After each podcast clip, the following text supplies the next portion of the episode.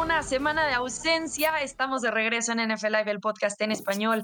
Ya iniciaron algunos equipos a entrenar. Estamos a una semana del draft y sigue habiendo solicitudes de canje, posibles contrataciones y mucho más que platicar en este podcast. Obviamente, no estoy sola. Siempre me acompaña Pablo Iruega y Tapanaba. Pablo, ¿cómo estás? Muy bien, Rebe, ¿cómo estás? Saludos también al Tapa, a nuestros amigos de NFL Live, el podcast en español. Aquí estamos de vuelta y creo, no sé, no sé si esa es mi apreciación, si así lo sienten ustedes, pero creo que la espera entre el Super Bowl y el draft, si bien es cierto, viene la agencia libre, ya hay muchas noticias, pero yo no la sentí tan larga. Cada semana hubo noticias fuertes en la NFL y cuando parecía que venía algo de descanso, pues resulta que estamos a una semana ya del draft y empezamos a hablar de las necesidades de los equipos y de muchas cosas que se tienen que hablar previo al draft. Así es, toda la razón, ¿eh? No se sintió como que, ay, ¿dónde está el fútbol americano? Lo extraño. Obviamente sí, los domingos, pero en general nos dieron muchas noticias. Tapa, ¿cómo estás?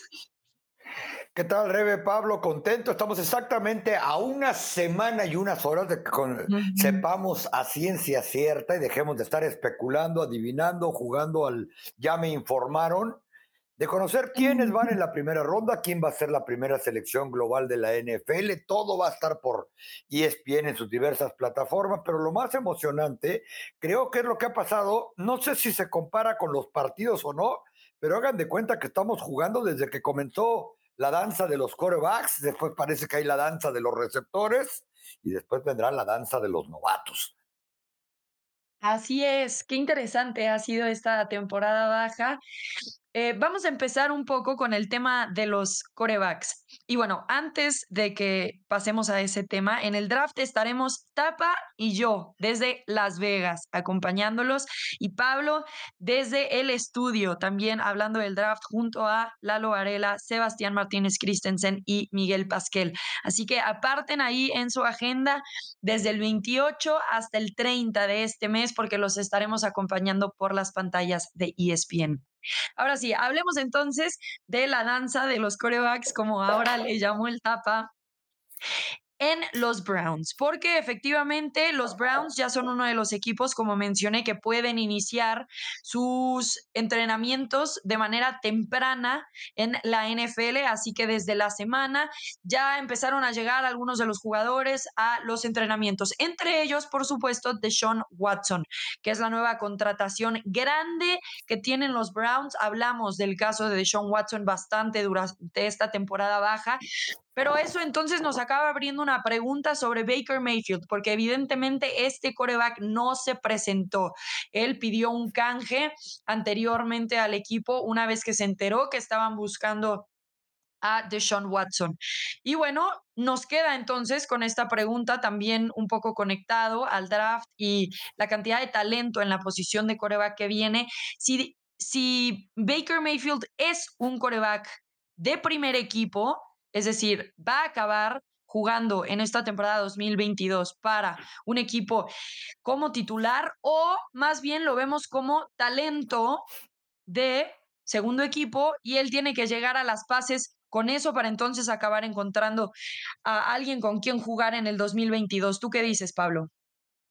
Yo creo que, yo creo que en el caso de Baker Mayfield, en el caso de Baker Mayfield, eh, creo, Rebe, que el, tema, hay dos aspectos. Uno, el, el, que tuvo su oportunidad para poder demostrar, para poder llevar un equipo y finalmente no acabó convenciendo del todo. Creo que su mejor temporada fue el primer año de, con eh, Stefanski, que le valió ser el coach del año y que tenía un muy buen ataque terrestre, tenía una buena defensiva.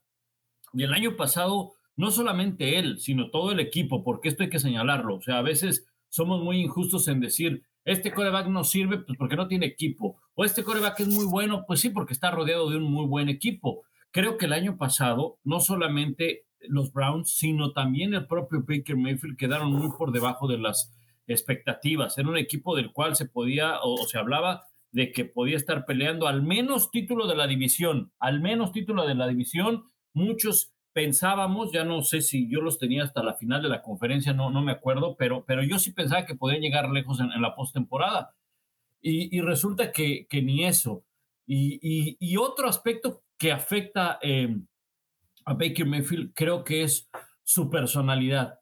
Le falta para ser un líder, le falta para ser un hombre que pueda eh, no cargar con el equipo, me refiero a ganar partidos, porque siempre dependerá de un equipo a su alrededor, sino de ser ese líder que demanda la posición de coreback. Creo que cuando las victorias vienen, Baker Mayfield, bueno, es el tipo más amigable, y lo vemos en cualquier cantidad de comerciales, dicho sea de paso, su agente es buenísimo, por cierto, este, pero, cuando pero cuando las cosas no salen, el tipo empieza, el año pasado se metió con la prensa muy temprano en la temporada, empieza a aventar eh, pues golpes y zapopazos por todos lados, entonces creo que eso es lo que le hace falta a Baker Mayfield. Y el talento también, o sea, no es un coreback del cual tú puedes decir, wow, es, es un coreback con muchísimo talento, y, puedas dejar pasar ciertas cosas. Entonces, eso por un lado. Y por el otro es el tema contractual. Creo que por eso se ve más complicado el que pueda salir de Cleveland, sobre todo porque alguien lo pueda tomar. Creo que son los principales problemas. Sí, ahora Tapa, parece interesante porque generó mucha expectativa, evidentemente fue la primera selección global del draft y después tiene este sub y baja en sus primeros cuatro años de carrera. Los Browns todavía tienen derechos a él, tienen todavía su quinto año de contrato, pero tuvo cuatro entrenadores en jefe diferentes en ese, en ese tiempo. ¿Qué tan justa fue real la oportunidad que tuvo Mayfield de triunfar en la NFL? Yo creo que ha sido justa pero complicada. Es decir, desde que llegó a los Cleveland Browns ha sido el coreback titular, le han dado la confianza. Lo más importante, yo creo que en el caso de Baker Mayfield, sí le han dado el equipo para tratar de mejorar su juego. ¿A qué me refiero? Tiene dos corredores de primerísimo nivel. Llegó a tener dos y quizá tres receptores pro bowlers. Me refiero a, por lo menos a Jarvis Landry, me refiero a Odell Beckham Jr. Le han dado una defensa que puede acabar con el equipo que le pongan enfrente. Y no estoy considerando que este equipo de los Browns no haya llegado a postemporada, no haya sido campeón, no haya cumplido con las expectativas de las que hablábamos hace exactamente un año a estas alturas, cuando eran el favorito, eh, el favorito de la división, donde ni siquiera llegaron a los playoffs después de que habían aniquilado a los Steelers la postemporada anterior sino que yo creo que en general, con el coach que sea, y si obviamente es desafortunado no poder tener continuidad, y lo va a decir cualquier coreback, cualquier jugador en general en NFL, pero su tipo de juego no es precisamente el tipo de juego que más se presta a la NFL, y vamos a llamarlo y decirlo con todo respeto, desde sus características físicas. No es un coreback de esos grandotes, altos que se van a plantar para pasar. Hemos visto de manera histórica, y hay números que lo avalan, que esos son los que triunfan en la NFL. Si eh, tampoco es que tenga el brazo un cañón por brazo. Desde que él fue considerado la primera selección global del draft del 2018, precisamente en el estadio de los Cowboys, y me refiero precisamente porque era dos horas de donde él jugaba en Norman, Oklahoma, eh, muchos se sorprendieron de que él fuera el llamado por los Browns, que por cierto en ese draft quizás su mejor selección fue Denzel Ward, el esquinero que acaba de recibir el contrato más caro en la historia, cuando reclutaron a dos. Y si eso le sumamos de lo que acaba de platicarnos Pablo, algunas eh, consecuencias del carácter que tiene y que lo sigue teniendo hasta la fecha, él parece de repente que vive en su mundo paralelo y no se da cuenta que puede atraerle problemas, como ya le atraen algunos equipos que están interesados probablemente en él. Y yo creo que ya no es este, casualidad que ahora hasta hable y se justifique de los cuatro entrenadores que tuvo, o que diga los cambios de coordinador ofensivo. Un coreback que quiere ser líder en la NFL, que fue primera selección global, que fue Heisman, eh, etcétera, etcétera. Un coreback realmente de alto perfil no está justificando, está tratando de demostrar en todos los aspectos. Y dentro de toda esta realidad de la que hablamos de Mayfield, ¿qué opciones dirían ustedes que tiene él? Eh, ¿Cuál es su poder de negociación? Porque si somos completamente neutrales, sí podemos afirmar, yo creo, que Mayfield es mejor que varios corebacks que sí tienen equipo en este momento y que además son titulares en esos equipos. ¿De qué manera podría él o los equipos aprovechar lo que tiene Mayfield para entonces que sí acabe jugando como titular o de plano no lo ven jugando como titular y entonces más bien qué es lo que Mayfield tiene que reconocer de cara a su futuro en la NFL. Yo creo que Rebe que, o sea, sí podría ser titular, definitivamente sí podría ser titular. Obviamente tendría que caer en algún equipo necesitado. El problema también eh, pasa por estos equipos necesitados, cómo está el tope salarial, cuáles son los contratos de los corebacks que tienen en, este momento, porque no es tan fácil decir, bueno, a ver, me llevo a este coreback, tráiganme a otro coreback, no, porque hay un tope salarial. Y, mira, eh, un claro ejemplo, Pittsburgh. O sea, acabó firmando a Mitch Trubisky. Era lo que había, era para lo que le alcanzaba, era lo mejor que podía haber encontrado en el mercado, ¿verdad? y históricamente no es un equipo que haga, haga eh, inversiones muy fuertes o gastos muy fuertes, mejor dicho, ¿no? Entonces, hay otros equipos que a lo mejor dicen, bueno, sí, le vendría bien un coreback, sí, pero es que ya invertiste en uno. A ver, los Jets, los Jets, un equipo que año tras año padece de coreback, no tiene coreback, acaba de seleccionar a Zach Wilson, no puede, no puede acabar con ese proyecto de la noche a la mañana. Y no vas a acabar por un tema de, Baker Mayfield, o sea, acabarías por un tema de Aaron Rodgers, acabarías por un tema de, ¿quién te gusta? De, Russell Wilson, ¿no? De Josh Allen, de los tops en la NFL. No acabarías todo tu proyecto por alguien como Baker Mayfield, definitivamente. Y, uno dice, bueno, es que a lo mejor en otros equipos eh, ¿Podría ser, es mejor Baker Mayfield? Pues no lo sé, porque, porque eh, eh, si está necesitando coreback ese equipo es porque no solamente es la posición de coreback, es porque hay muchos otros factores a su alrededor que no hacen brillar a ese coreback. Entonces, para mí, o sea, yo, yo sí veo a un Baker Mayfield que pudiera ser titular en algún equipo necesitado, pudiera ser en algún, pudiera ser, pero yo lo veo más bien encaminadito a ser un, un, suplente por el resto de, su, de, sus años en la NFL. ¿eh?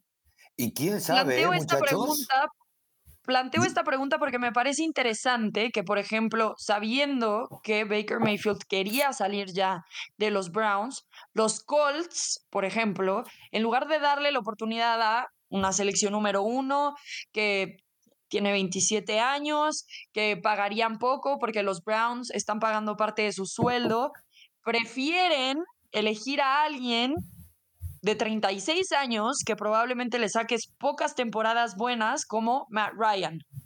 O sea, ¿qué nos dice eso de Baker Mayfield?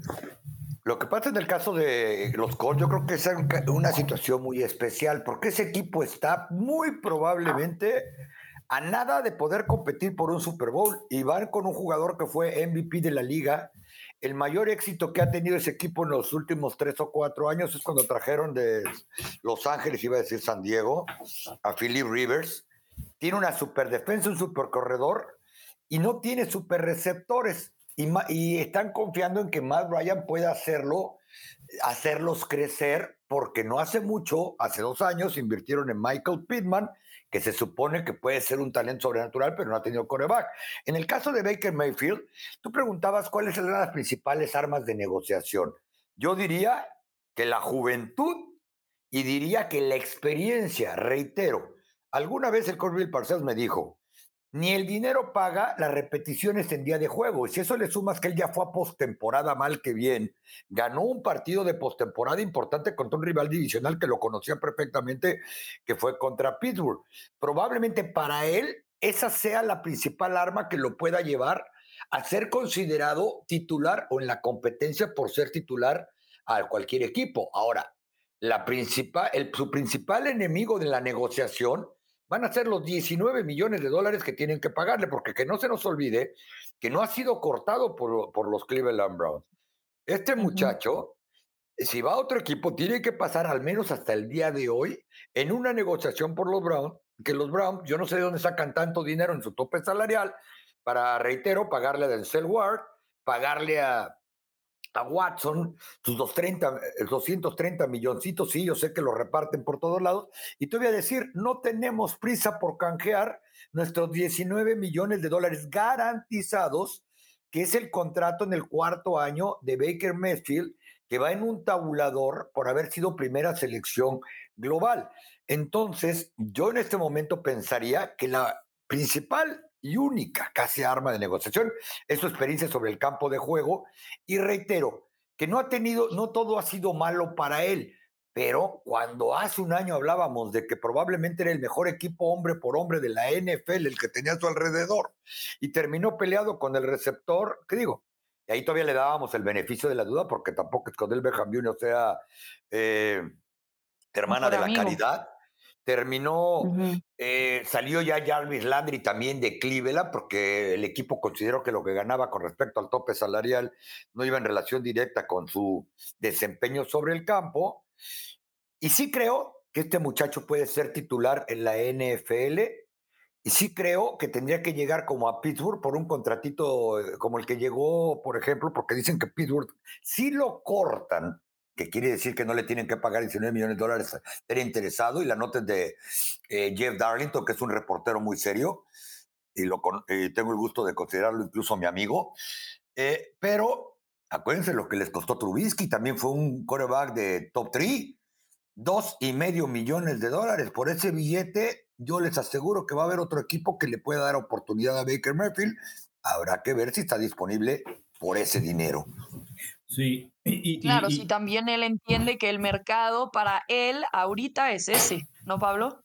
Sí, Rebe, sí, y, creo que lo que pone sobre la mesa es bien interesante porque muchos se preguntan eso, ¿no? Eh, a ver, apuestas por un coreback ya veterano como Matt Ryan. Creo que por eso yo, yo mencionaba varias cosas. Uno es, y se analizan muchísimas, muchísimas para la contratación de un jugador. ¿Qué tan problemático puede ser la posición de un coreback? Eh, el liderazgo de un coreback, la personalidad de un coreback en el vestidor de un equipo. A Matt Ryan no lo conocemos ni un solo problema. Cuando estuvo muy bien con Atlanta, cuando estuvo muy mal con Atlanta. A Baker Mayfield le hemos conocido problemas desde el colegial. Bueno, Pablo, perdón que te interrumpa, pero ni siquiera Matt Ryan, cuando llevaron a Atlanta a entrevistar a Watson, ni ahí se pronunció Matt Ryan, ¿eh? es un tipazo. Exacto. Entonces dices, a ver, me voy a traer un joven que además me va, me, va este, independientemente de los sueldos, pero me va a traer un joven que yo creo que sí, ahí no hay punto de comparación. Para mí, Matt Ryan es mucho mejor coreback que, Baker Mayfield. De, manera, juegan de forma distinta. Uno tiene movilidad, el otro no la tiene. Pero el otro tiene un brazo. Matt Ryan tiene un brazo probado probado. Matt Ryan no tiene, eh, perdón, Baker Mayfield no tiene brazo, le cuesta trabajo colocar pases, le cuesta trabajo leer defensivas. Muchas de las cosas que logra sacar adelante es por su movilidad y por sus ganas y por su deseo y por su determinación. No esperemos que Matt Ryan tome el juego de Baker Mayfield. No le vas a poner un read option a Matt Ryan, no le vas a poner, vaya, ni una optativa, vaya, ni que piche el balón, ¿no? O sea, ni que piche el balón. Es un tipo de otra forma pero es un tipo probado, o sea, es un tipo probado, que te va a rendir a lo mejor uno, dos años probablemente, y a eso le está apostando eh, eh, eh, los Colts. A uno o dos años de que sean competitivos. Dudo mucho que con Baker Mayfield puedan ser competitivos los Colts. Y si llegan a ser competitivos es más por el equipo que hay alrededor y por el entrenador, y, por el entrenador que es Frank Wright. Yo creo que son muchos los aspectos que se toman en cuenta, no solamente la, juventud, no solamente el contrato, sino eh, qué me puede traer, vaya, hasta qué me puede traer a la comunidad, qué puede traer al, al equipo, con los veteranos, muchas cosas y que tenga una buena relación con el coach, ¿no? Entonces yo creo que eh, en ese sentido Baker Mayfield sí ha tenido problemas, al menos con, con los Browns, por su actitud. Creo que muchos de los problemas que, que enfrenta eh, Baker Mayfield, perdón, es por su actitud, ¿no? Claro, la madurez, creo que podemos estar todos de acuerdo, ¿no? Y tal vez eso es lo que agrega Matt Ryan también a un equipo, que sabes que no te va a romper el vestidor, que tal vez te quedan pocos años, pero con el talento que tienes ahorita, tal vez con que él cumpla con esa ventana eh, de efectividad está bien. Y en lugar de meter a alguien que, como bien dices, Pablo, no está completamente probado, pero que además corres el riesgo de que venga, rompa el vestidor, que genere actitudes negativas, que sea una distracción entre los compañeros, etcétera, acabas entonces seleccionando a alguien como Matt Ryan sobre Baker Mayfield. Creo que ese es el tema para Mayfield, el componente de la madurez. No, imagínense donde hay equipos como Carolina, que los receptores como Brian eh, Anderson dicen, aquí no lo queremos, ¿eh? Nosotros estamos felices con Sam Darnold, pero a, a Baker Murphy no lo queremos a 10 millas a la redonda del Bank of America Stadium. Literalmente. Eh, entonces, desde ahí te das cuenta que, hay, hay problema para él, porque reitero, por momentos me parecería que Baker Mayfield vive en un mundo paralelo, ¿no? Donde eh, que a Deshaun Watson lo llevan por 230 millones y prefieren comerse el contrato de 19 millones casi de Baker Mayfield y los Browns.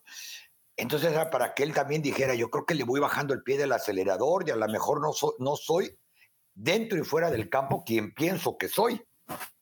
Oye, eh, eh, por, último, en este tema digo, mencionabas tu Tapa, y el tema era Baker Mayfield, el draft del 2018 los corebacks de ese draft del 2018 fue una generación bien, bien este, interesante. Pero mira, cómo a una semana del draft, a veces el decir, no, es que esta es la primera selección, está cantado y esto y esto, no deja de ser el draft una proyección, no deja de ser eso, una proyección. No sabemos qué va a pasar en algunos años.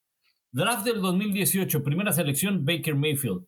Segunda selección, hablando de las posiciones de coreback, el segundo coreback seleccionado, Sam Darnold. Y fíjense los que vienen. El tercero, Josh Allen. Luego Josh Rosen, que sí ha tenido muchos problemas. Y después, el último de la primera ronda, ¿se acuerdan quién fue? El número 32, selección 32 global, Lamar Jackson. Es una proyección del draft, nunca sabes qué va a pasar. Claro, claro. Bueno, otro coreback que está decidido a retomar su carrera deportiva en la NFL prácticamente a cualquier precio y después de cinco años de estar fuera es Colin Kaepernick. Yo sé que este tema le apasiona mucho a Pablo, si no es que ya lo tiene harto, pero bueno, es que Colin Kaepernick vuelve a hacer noticia esta semana porque efectivamente parece ser que ha habido un esfuerzo extra por incluir al coreback, quien dice que está dispuesto a regresar como suplente, pero diciendo que no se va a quedar ahí, que él sabe que tiene material para ser titular. Entonces, nuevamente, tenemos que retomar esta pregunta, ¿qué tan real o probable es que regrese Colin Kaepernick? Ahora ya con esta opción de que sea un suplente y no un titular. Nada más quiero decir esto antes. Hace un año, si no me equivoco, los Seattle Seahawks lo recibieron. Pete Carroll, entrenador del equipo, dijo, tiene material de titular. La cosa es que nosotros ya tenemos titular y se acabó ahí la conversación. Ahora abiertamente Colin Kaepernick ha hablado de su deseo de regresar a la NFL. Cree que ya ha pasado suficiente tiempo como para que no sea una distracción y además que la NFL ya está literalmente hablando el mismo discurso que él hablaba hace cinco años atrás. Las Black Lives Matter, eh, acabar con el racismo, la inclusión, y todas estas eh, propuestas que había estado hablando Colin Kaepernick, que en su momento la NFL y muchos de sus aficionados no estaban de acuerdo. Entonces, bajo este nuevo campo fértil para un discurso como el de Colin Kaepernick, ¿ven la posibilidad de que regrese o siguen definitivamente con la idea de que ya se acabó para él, ni siquiera como un suplente? Es difícil saber, Rebe, sobre todo en la relación costo-beneficio, porque van ocho campamentos que arma Colin Kaepernick, o ocho pruebas que él mismo se organiza, tryouts o como les quieran llamar. Estaba yo leyendo un reportaje interesantísimo de Sports Illustrated ayer sobre esos ocho campamentos que ha tenido. El más sonado fue obviamente el que, el que él haya aprovechado el Pro Day de la Universidad de Michigan, donde su exentrenador con San Francisco, Jim Harbaugh, le dio la oportunidad de pasar con receptores de la universidad y alternar con corebacks de la universidad, donde dijeron, este tipo todavía tiene un cañón en el brazo. Igual ha pasado por ocho ciudades, incluyendo Dallas, por ejemplo, Nueva Orleans, Atlanta, llega a la ciudad y le marca receptores de la NFL o receptores que estén disponibles y les dice, acompáñeme porque vamos a pasar. Eh, buena cantidad, por lo menos una decena de receptores que ya estuvieron, están o estarán en la NFL, dijeron que este tipo trae un cañón en el brazo, que se puede plantar para pasar y que probablemente tenga la habilidad también en el juego de pies y demás. Pero es que eso nunca ha estado en tela de discusión. Cuando él llegó a la NFL novato, que fue en una segunda ronda, todo el mundo sabía de las capacidades físico-atléticas que tiene eh, Colin Kaepernick, como la tienen la gran mayoría de los corebacks, digamos de universidad, división 1, de los que van saliendo como principales prospectos de high school a la universidad. Eh, si uno ve los números que él tuvo como profesional, incluyendo el último, 59% de efectividad en pases completos. Eh, la cuarta parte de sus pases de touchdown fueron interceptados, es decir, lanzó 16 pases de touchdown, cuatro intercepciones. Eh, que en las últimas dos temporadas únicamente estuvo disponible por salud para 19 partidos, entre salud y que, lo, y que lo mandaron a la banca, o que su rating de coreback haya sido de 90 puntos, cuando reitero, traía la continuidad, traía a los entrenadores, iba a decir coacheo, pero soy muy feo, eh, etcétera, etcétera, pues te das cuenta de que no todos son eh, actitudes atléticas, por eso él tiene 181 yardas en un partido contra Green Bay corridas, porque nadie discute eso. Lo que uno va a discutir es si realmente para llevarlo, aunque sea como suplente, después de cinco años de jugar y que tengan miedo que les vaya por ahí a provocar cierto ruido, para bien o para mal, ese ya no es tema que estamos discutiendo en este momento ni del que yo me siento capacitado para hablar, o que esto vaya a desatar en otras cosas más allá del fútbol americano, o que al rato tengan miedo que cuando con todo respeto, vean que él no puede competir por la titularidad o un día lo tengan que cortar porque necesiten su espacio en el roster. Al rato hay algunos activistas que vayan a presionar, a, presionar que porque él precisamente hablaba de las situaciones que tú comentaste, Rebe, eh, se vayan a querer echar ese trompo a la uña. Es decir, si no están convencidos de que es un tipo que va a llevar a, a hacer un cambio o elevar el juego del equipo y de los demás de manera radical, porque no vaya a ser, y reitero, yo no sé, y no es mi opinión, que simplemente al rato el equipo sienta que vaya a ser tomado como rehén de algunas causas y con eso vayan a justificar que no juega, como reitero. Yo creo que él, cuando estaba en su última temporada y que jugó del 2011 al 2016 de manera continua, no estaba capacitado al final y nunca para ser un coreback titular en la NFL. Y yo creo que, eh, fíjate, yo creo que en ese sentido, lo que decía el Tapa, eh, estoy de acuerdo, va a ser una distracción, Tapa y, y, Rebe, va a ser una distracción, aunque haya pasado ya tiempo, y difícilmente eh, en este tema vas a poder dejar conforme a todos, ¿no?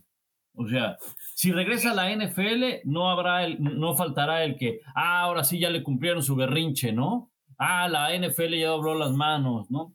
A mí me gustaría que él regresara más por su talento que por eh, cumplirle un deseo. Eso creo que sería lo más justo. Lo sabremos difícilmente. Yo creo que la NFL, los equipos no apuestan por cumplirle deseos a los jugadores, ni, ni, ni, ni, por cumplir eh, sueños, ni nada. Digo, hay sus casos, ¿verdad? Hasta una película de en, Filadelfia, ahí con los Eagles hicieron. Pero este, yo creo que en el caso de Colin Kaepernick, si llega a regresar, es por una presión social, creo yo, por una, una cuestión eh, también decir, bueno, vamos a probar, pero no lo veo, no, no, lo veo como un titular, definitivamente no lo veo. Han pasado muchos años, desafortunadamente para él han pasado muchos años, y sí creo en parte que, que la, la liga, los dueños, pues a lo mejor en algún momento le cerraron las puertas ¿verdad? Por todo lo ocurrido, desafortunadamente, ¿verdad? Pero creo que era un, e, era un coreback de, que tenía que en su momento tenía que haber estado peleando la titularidad de un equipo, pero más una suplencia, más una suplencia, porque ahora, como bien dicen, con el paso del tiempo la leyenda se hace más grande, ¿no?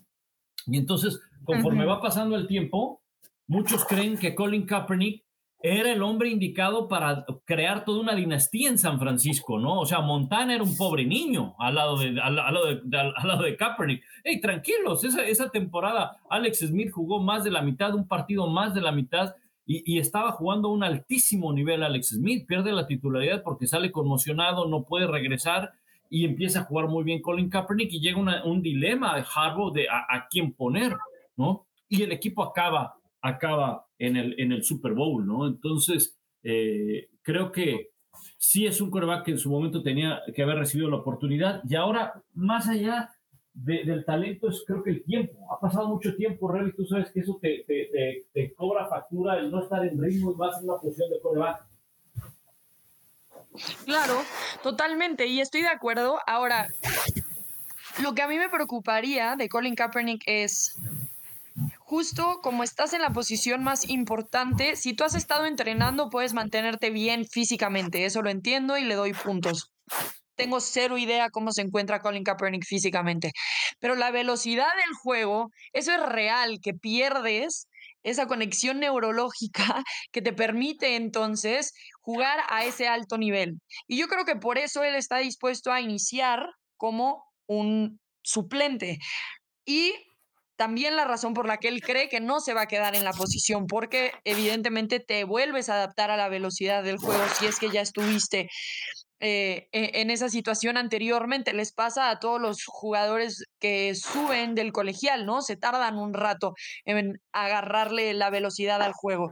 Lo que sí creo, y qué bueno que lo mencionan, es como va a haber un descontento de algunas personas sobre la contratación de Colin Kaepernick. Y ahí sale una nota que leí en Pro Football Focus que me pareció muy buena, de que los Steelers, por ejemplo, están en una posición donde su coreback titular es Mason Rudolph, un coreback titular que además ya sabemos que presenta que está dispuesto, o sea, cuáles son sus capacidades, ¿no? Como tal, y que no es suficiente para ser titular de un equipo. También son unos Steelers que después de la demanda de Brian Flores que se cuestionaba si iba a volver a ser un entrenador de la NFL por demandar directamente a la NFL y sus dueños, van y lo contratan como parte del staff de cocheo.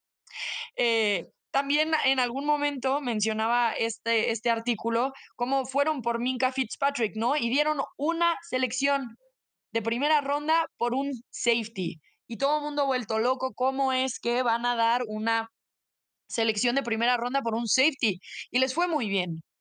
Para mí, si existe la posibilidad de que Colin Kaepernick regrese a la NFL, sería, por ejemplo, con un equipo con los Steelers, como los Steelers.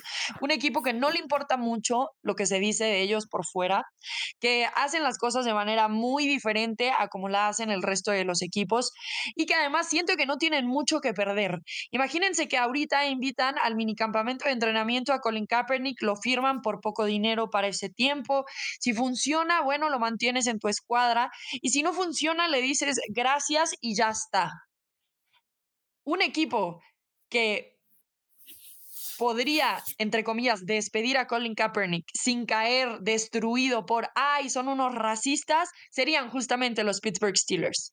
Creo que este es un equipo que realmente podría beneficiarse de Colin Kaepernick sin que, en caso de que no funcione, lleguen demasiadas consecuencias negativas para ellos. No sé ustedes cómo perciben esta idea. Rebe, e, es un hecho, ¿no? Lo decíamos, para bien o para mal, porque lo contraten, porque no lo contraten, va a haber ruido alrededor, afuera. Y cuando lo descontraten, es decir, si lo tienen que cortar algún día, reitero, no me quiero ni imaginar, también a los que están a favor y en contra de Colin Kaepernick, los que digan, se los advertimos, y los que digan, lo están corriendo porque todavía tiene deudas pendientes con respecto a sus ideas. Pero ni siquiera hay que eh, esperar a darnos cuenta de quién es eh, Colin Kaepernick, y es correcto, y por eso decía, podría estar perfectamente bien con un brazo que pase 100 yardas o lo que sea, pero a ver, qué, a ver cómo llega con lo que ustedes comentaban, la velocidad del juego, a ver si sabe ajustar conforme a las nuevas tendencias defensivas, a ver cómo es visto hasta por sus propios compañeros dentro del vestidor, cuando vean que está más oxidado que yo. Pero hay que ver también, porque como dijo Pablo, eh, la leyenda continúa, ¿no? Con Colin Kaepernick, no es que venga y que sea el salvador del mundo. Después de aquella temporada del 2013 de la que hablaba Pablo, los números de él como titular del equipo de San Francisco fueron marca de 8-8, 2-6 en el 2015 y 1-10 en 11 partidos que él inició. Y hace rato se los decía, su índice de coreback fue de 90, de acuerdo al rating, o el índice de lo que llaman el, el, el QR, fue de 49.2, jugó una patética temporada. Eh, es decir, no es que cuidado de estar en la cima, ya nadie le dio empleo. Los dueños incluso se justificaron en su momento de, bueno, es que la verdad es que no hizo el equipo. Todos sabemos qué pudo haber pasado o qué no pudo haber pasado. Pero sí yo creo que, incluyendo a los Pittsburgh Steelers, sinceramente yo no creo que, olvidémonos de todo lo que hay alrededor del como jugador de fútbol americano, coreback, la posición más importante en la NFL, que esté siquiera a la altura de los corebacks que hay hoy en el roster de los Steelers, de los dos corebacks principales. Me refiero a Trubinsky y a Rudolph. Sí, eh, eh, y fíjate que mm, tocas un tema bien importante en el, en el caso de Colin Kaepernick. No olvidar cómo fueron las cosas. Él pierde la titularidad y después vienen sus manifestaciones. Ojo y me detengo ahí para que no vayan a decir otra cosa. No estoy en contra de las manifestaciones que él hizo ni nada. Están eh, muy de acuerdo en la manera como él se manifestó, eh, y eh, por los derechos de los afroamericanos y eso es muy respetable, muy respetable eh, y hay que reconocerlo que lo hizo enfrente en un escenario de la NFL y, demás, ¿no? Pero él pierde primero la titularidad, ¿eh? No es que la titularidad la pierde por sus, por sus manifestaciones, no, él pierde la titularidad. Entonces, por algo perdió la titularidad no es porque lo hayan visto en las redes sociales manifestándose en contra de algo, no, no, no, él pierde la titularidad en lo que él mejor sabía hacer, que era jugar fútbol americano. Entonces, que le afectó el cambio de entrenador, que no sé qué, bueno, pero acabó perdiendo una titularidad. Eso por un lado. Por otro, yo insisto y, y creo que me es difícil verlo en la NFL por el tiempo que pasó, porque en los entrenamientos que vemos, en los videos que vemos, en los pro days que vemos, sí, se ve bien, está bien, y, muchos me acogen, hasta me mandan los videos y me dicen, mira, es que se ve mucho mejor que un quarterback de la NFL. Momento, o sea, ponlo en un partido. No lo pongo ni siquiera en un partido de pretemporada, ni siquiera en un entrenamiento. Ponlo en un partido, en un partido, eh, para que tú tengas titularidad en la NFL, para que te ganes el puesto, no es de un solo partido, no es de, una sola, de un solo entrenamiento. los, la titularidad se gana durante la pretemporada, durante los entrenamientos. La titularidad no se gana el día del juego. El día del juego llega siendo titular o suplente, no hay más. No hay más. La titularidad, y lo sabemos y lo conocemos todos, la titularidad se gana en la pretemporada o en el campo de entrenamiento el día del juego tienes la oportunidad, siendo suplente, de entrar al campo y quizá despertar la duda del entrenador y en la semana de, de prácticas pudiera ser que te ganes esa, titularidad. En el caso de Colin Kaepernick veo difícil que le den una suplencia, o sea, que sea suplente para una temporada. Y, y luego, para que seas titular necesitas regularidad. Y es algo que tampoco tuvo en su momento Colin Kaepernick, ¿no? Bueno, y no tiene ahorita, porque pues lleva cinco años fuera. Sí, y en esos campamentos ni siquiera se equipa para pasar. Yo me gustaría también verlo con hombreras, saber qué tal. Eh, hay demasiadas cosas alrededor, digo, lo que puedes demostrar en un eh, en el tipo de campamentos, como él mismo le ha llamado estos ocho que ha organizado, pues es este con shorts, playera, brazo y son muchas cosas que tienen que ver con atleticismo, ¿no? Miren cuántas este, repeticiones de bench press saco, ando en 4-4 las 40 yardas, el balón lo puedo aventar de un muñecazo 68 yardas hasta el otro lado y ven este receptor que por cierto también está desempleado, eh, que, bien anda de un lado y del otro, pero ustedes lo dijeron, nada que ver con situación real de juego o a la hora que empiecen lo, el contacto, ¿no? Que también habrá que ver y si a eso le sumamos, pues todo lo que hemos platicado, de que el día que pasen ocho juegos, si no lo, al coreback titular le intercepten tres veces, todos van a decir que a él no le han dado oportunidad de ser titular, a pesar de que el primero es muy bueno, por todas las manifestaciones que tuvo en el pasado. Bueno, ese tema quedará por resolverse. Veremos entonces si previo al draft una vez que empiecen ya los campamentos de entrenamiento se le da esta nueva oportunidad a Colin Kaepernick. Estamos cerca del draft, como lo mencionábamos al principio del programa. El próximo jueves, literalmente en una semana, estaremos cerca de vivir la primera ronda. Después también estaremos el 29 y el 30, toda la cobertura por las pantallas de ESPN. ¿Qué cosas nos deberíamos estar preguntando de cara al draft? Pablo. Mira, hay varias cosas de las cuales eh, hay que seguir de cerca, eh, Rebe. Sobre todo me, me enfoco en los equipos, en los equipos que tienen múltiples selecciones en la primera ronda. Y hay varios de ellos, son ocho. Lions, Texans y los Jets tienen eh, dos selecciones en la primera ronda, pero los Giants también, eh, Eagles, Saints, Packers y Chiefs. Pero ojo con lo que tienen los Jets, la cuarta y la décima. Los Giants la quinta y la séptima. Los Chiefs tienen la 29 y la 30. Un equipo que estaba armado, pues va a tener dos selecciones en la primera ronda y los Packers también. O sea, Equipos que les fue bien el año pasado seleccionan al final, como lo sabemos, de la primera ronda, pero tienen dos selecciones. Creo que eso va a ser bien importante. Y a los equipos que les fue mal, que seleccionan primero, como lo sabemos, no está tan lejos su segunda selección de la primera ronda, salvo Detroit, que es hasta la selección número 32. Pero bien interesante lo que puede hacer Houston, Jets y Nueva York, que tienen dos selecciones dentro de las primeras 15 rondas, los tres equipos. Tapa, ¿qué pregunta te pones tú antes de iniciar el draft? Si realmente ningún quarterback va a salir en primera ronda, eh, la verdad es que en los últimos mm. seis años han salido por lo menos tres quarterbacks en primera ronda, me parecería increíble. Y quién sabe cómo deja parada la NCAA División 1 ah, que no haya absolutamente ningún quarterback que la NFL considere capacitada para ocupar un puesto en la primera, en la primera ronda, ¿no? Hemos visto cómo se habla de Malik Willis, de Kenny de Matt Corral, de Desmond Ryder, Sam Howell, de muchos corebacks.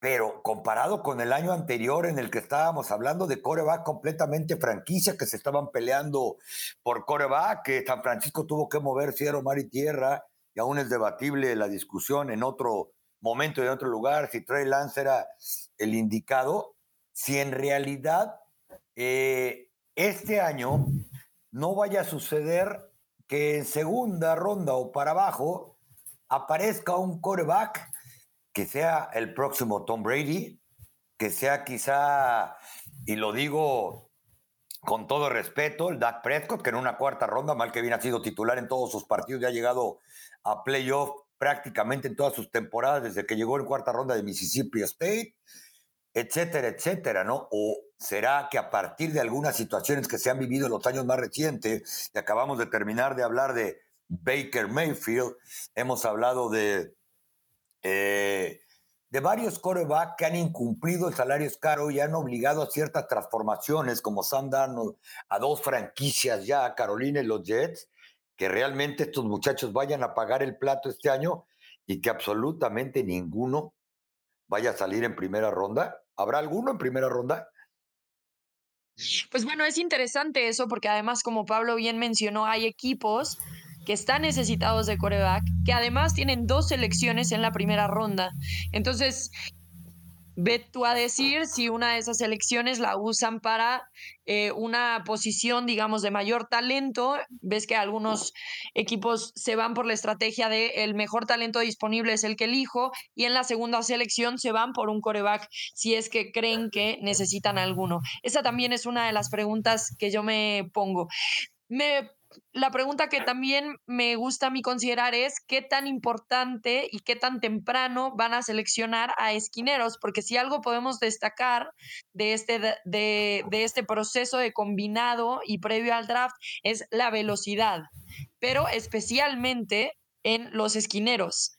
¿Qué tanto va a pesar eso realmente en el manejo de los equipos? ¿O el esquinero va a ser todavía una posición que tal vez no es tan respetada como, por ejemplo, un edge rusher? Aunque ahora los sueldos de los corners están mejorando, en realidad no es el elite ni la mejor pagada de las posiciones. Entonces, ¿qué tanto impacto va a tener esta velocidad de esquineros previo al draft para las selecciones?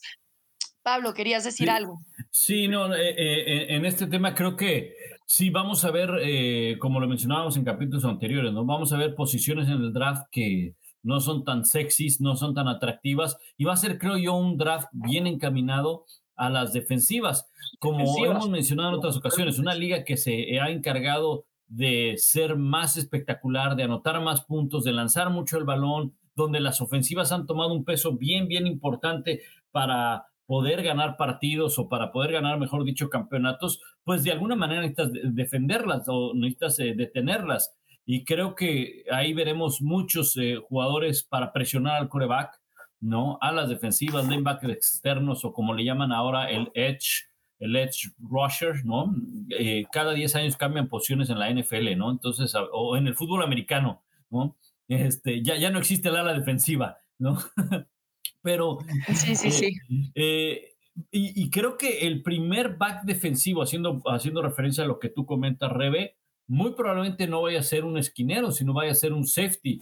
Eh, Kyle Hamilton de la Universidad de Notre Dame lo tienen proyectado para irse ahí por, por alrededor de la posición 11 con Washington y luego le seguiría Derek eh, Stingley Jr. de LSU para Minnesota según nuestros compañeros Mel Kiper Jr. y Todd McShay de ESPN, que son realmente los dos especialistas que hay en el draft y que son muy, muy acertados en, sus proyecciones. Otro que hay que seguir de cerca es a Trent McDuffie, esquinero de la Universidad de Washington. Creo que entre esos nombres eh, son, hay uno más de Clemson, que se me escapa ahorita el nombre, que también está calificado alto como, como esquinero. ¿no? Andrew Wood. Exactamente, ese, e, e, el, el de Clemson es, es Andrew Booth Jr., correcto. Es este, otro de los cuales hay que seguir proyectado para primera ronda. ¿no?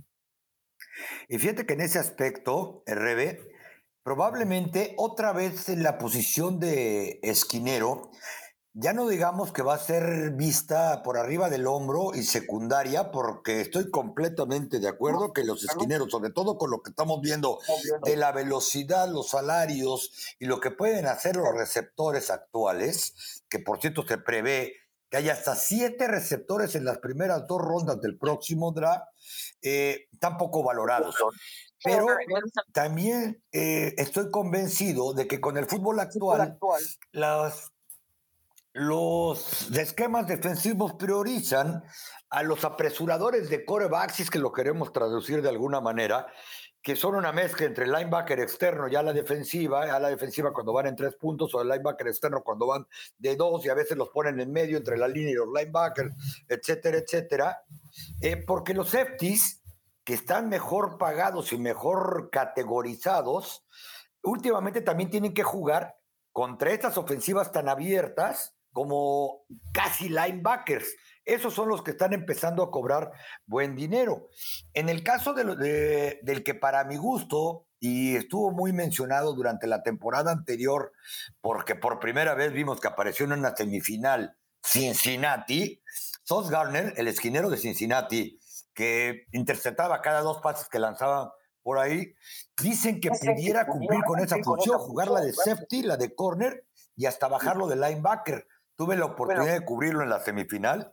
El tipo parece eh, a la defensiva, o sea, no parece esquinero, tiene cuerpo, y es probable que a él sí le vayan a soltar el billete y pudiera estar en un top 10 en el momento del draft.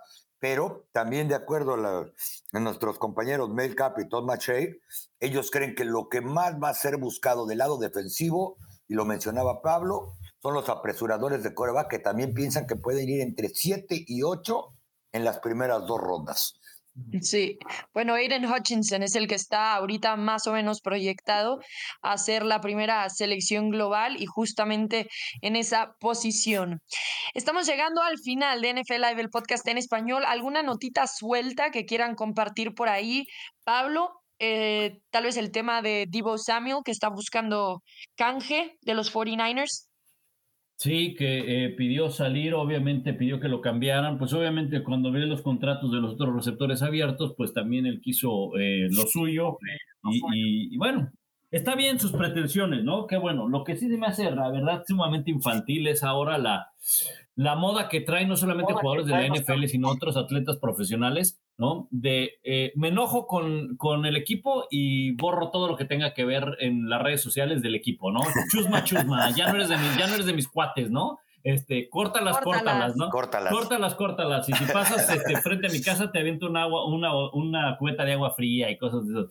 la neta, la verdad, la verdad se me hacen unas niñerías y unas payasadas, ¿no? Pero bueno, está bien, está bien, ¿no? O sea, eso de que te bloqueen en redes sociales y de que de cosas de esas, eh, eh, la verdad se me hace una payasada y eso es lo que hacen ahora los, los atletas, los jugadores de la NFL y algunos de, otros, de otras ligas, pero, pero bueno, él está en todo su derecho de, de, tener una, mejores pretensiones económicas, pero pues creo que tuvo un par de temporadas o una temporada buena nada más, ¿no? A ver si, si el equipo lo quiere cambiar o ni modo, se queda ahí, ¿no? Apa, ¿alguna notita extra? Sí, por supuesto. Hace tres años, un día fuera de grabadora, me dijo, le pregunté a Dak Prescott si pensaba ponerse en huelga en algún momento, porque estaba de moda cuando Ezequiel Elliott se fue a los cabos bien enojadote porque no le daban el billete y el respeto que él decía merecer. Bueno, y me dijo Dak Prescott, los corebacks no podemos ponernos en huelga, es imposible, somos los líderes del equipo y los que manejamos el sistema ofensivo, y mucho menos si eres el coreback titular.